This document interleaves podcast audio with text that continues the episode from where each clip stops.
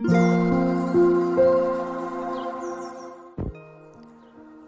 んにちは、なおこです。このチャンネルはフリーランスのライターをしている私が日々の暮らしの中で感じたことをお話ししています。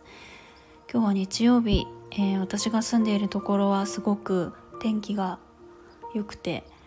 えーなんだかお部屋がすごく暖かい日だなと思います。こううちは新聞を取っているんですけれども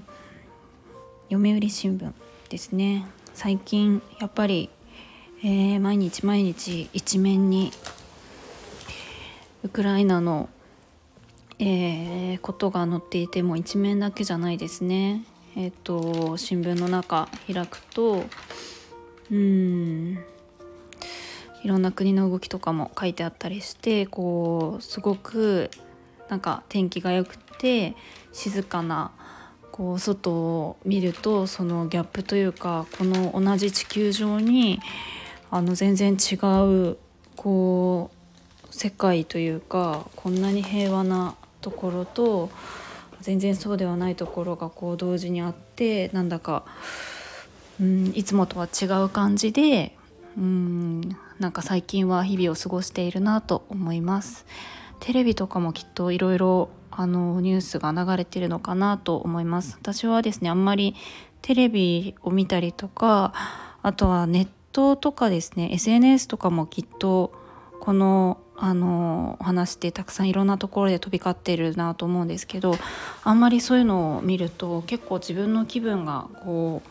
うん、辛くなってしまうというか落ち込んでいったりとかするので、まあ、ただもちろん情報とかは、えっと、最低限必要だなと思うので結構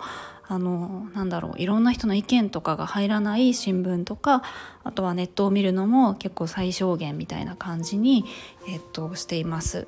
うん、この1週間は特にそんな感じかなと思ってます。えっとなんだかちょっと沈んだ入りになってしまったんですけど日曜日ですね。皆さんはどんな、えっと、日曜日を過ごすでしょうか？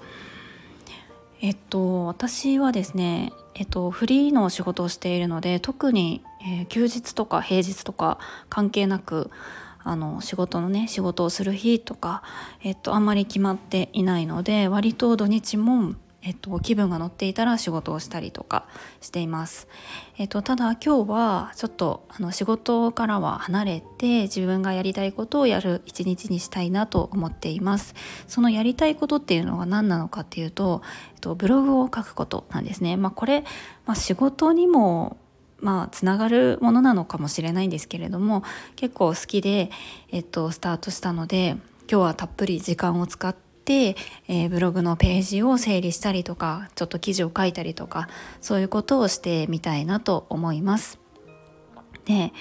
えっとですね私自身はなんか発信すること、まあ、今こうしてスタイフを発信してますけれども発信することを最初に始めたのってうんとノートかな？あノートじゃないな。フェイスブックかな？まあフェイスブックって結構、まあ、閉じているというか自分の友達限定でいろいろあの投稿したりするっていうのは、まあ、最初に始めたものだったんですけれどもその後ですねもうちょっとこうオープンにしたのが、えっと、ブログサイトのノートだったんですね。それが3年ちょっと前くらいにスタートしてえっとまあ、友人に限らず、まあ、たまたまアクセスした人とかに読んでもらえたりとかしてそれが結構まああの私はすごく好きだったんですね文章を書いたりとか誰かにインタビューをして記事を書くっていうのが。でまあそれがきっかけとなって、まあ、今こう私はライターをしてるんですけれども今の仕事につながったりとかしています。うん、この流れとかちょっとどっかで話してみたいなとちょっと今思っちゃいました。で、えっと、ただブログあの WordPress で自分で、えっと、ゼロからページを作ってみたいなのは、えっと、やったことがないというかまあえっと正直に言うと1回だけやったことがあるんですけどあの挫折してるんですねノートを始める前ですねもっと前にページを作ってみようと思ったんですけど難しいと思ってちょっとうまくいかなくなっちゃってやめたみたいなところがあったんです。でも今、まあ、書くっていうところも、えーと、割と習慣になっていったりとか書きたいこととかも当時よりも、えーと、結構たくさんあるので、うんと、ブログを立ち上げてやってみたところです。この前、えっと、スタイフの配信にも、えー、できたばっかりのページのリンクを貼らせてもらったらちょっと見てくださる方がいてあなんかこんな まだまだのサイトを覗いてもらえて嬉しいなと思いながら、えーと、そういうのを励みにしながらやっているところです。でまあ何をしたいかというとなんだろうなあんまりブログサイトの軸とかって本当はちゃんと決めた方がいいんだろうなと思うんですけど、うん、まだもやっとしていますね。なんか一つは、うんと、結構私自身がすごくキャリアというか、うんと、なんだろう生き方というかなんかあのどういう仕事を選ぶかというよりかは暮らし全体どういうふうに人がえーと、どういうライフスタイルとかどういう仕事をするっていうのがその人にとって心地よいのかみたいなところを考えるのがすごく好きなんですね。まあ、その人というか自分自身かもしれないですけど私自身はうんと、やっぱり最初はどういう仕事をするのかみたいな。仕事と自分の暮らしを切り離して考えている時期が、まあ、20代の時とかはあったりしてでもだんだんとその仕事を選ぶって自分の暮らしを選ぶこと自分がどんな、えっと、日常を送りたいのかどんな場所で、えっと、生活したいのか誰と付き合っていきたいのかっていうところが先にあってその先にまあ仕事っていうを決めていくのかなっていうふうに考えが変わっていったんですね。でやっぱりそうした時にすごく自分が、えーと、毎日過ごしやすくなっていったっていううん流れがあったりするんです。まあ、本当に私の最初のキャリアって教員なんですけれども本当にプライベートはもうただ体を休めるみたいな感じでも結構クタクタになってたのでまあ、ストレスも結構ありましたしもちろん楽しいこともあったんですけれどもあまり自分が、えっと、自分自身がどういうふうに暮らしたいのかっていうところを置き去りにしていたなと思っています、まあ、そういう時期もあっていいと思うんですけどね。であのでまあだんだんこう20代後半から、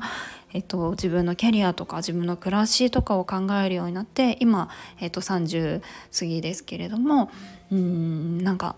すごく暮らしやすくなったなと思ったりしてるんですなのでなんか私自身がこうどういうふうに、えー、なんか暮らしとか仕事とかを考えて、えー、ここまで生きてきたのかとかちょっとした考えてることとかを書いてみたいなと思ったりしていますあとはやっぱりうんと教員のキャリアとかもすごく関心があるんですよね。その学校の先生をこうやったことがある方だったらやったことがある方ってそんなにないですけどあの教育者ですよね。学校の先生からこう離れて何か転職をしようとかってした時に、えー、すごく選択肢がないんですよね。民間に行きたいって思ったらまあ転職サイトに登録して、えーと見るとエージェントさんに言われるのは大体塾の講師とかであんまり教育から離れるとかが、えーと、なかなかできないですね。やっぱり学校の先生で担任やってました部活指導してましたとか言ってもなかなかその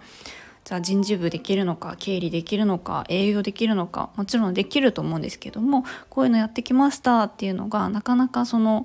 あのそういったところに、まあ、つながりにくいって捉えられてしまうというか、まあ、そういうのがあったりとか私も教員してから、うんと転職するとか自分で何かやるとか全然こう、まあ、ロールモデルもいなかったですし、えーと、どういうふうになんか選んでいけばいいのかっていうのも結構悩んだので、うんと、そういう方の話もともと教員をやっていた人で今離れていて、えーと、結構自分の好きなことをできてるとか、えーと、毎日こう楽しく生きている人とかに話を聞いてみたいなと思っています。まあ、これは本当にもう趣味の域だと思うんですけども、えーとまあ、私がそういう話を過去に聞けたらよかったなっていう感じです。まあ、これだいぶあの読み手はかなりニッチな 領域だと思います教員やってて転職したいと思っている人っていうでそんな万人受けする内容じゃないと思うんですけどもこれはもう好きでやりたいみたいな感じなのでやってみようと思います。まあ、もちろんあとは、えっと、それって書くだけだったらノートでもできるんですけどブログサイトを立ち上げるっていうのはやっぱりそのアクセスの解析ができたりとかあとはちょっとこうまあ中心ではないですけども広告を入れたりとかアフィリエイトとかをやってみたりとかして、えっと、そういうところの、えっと、なんか全然大きく収入になるとは思ってないんですけれどもそういうなんか収益を得るみたいなところも私は結構疎いなと自分で思っているので、えー、そういうところもちょっと勉強したいなというふうに思って、えー、ブログサイトを立ち上げようと思っている思っているというか立ち上げたんですけども、えーと、これから作っていこうと思っているところです。今日はそれをちょっとやりたいなと思っています。えー、URL をちょっと貼っとこうと思うので、是非よかったら覗いてください。えー、皆さん、良い、えー、日曜日を過ごしてください。今日も聞いていただきありがとうございます。もいもい。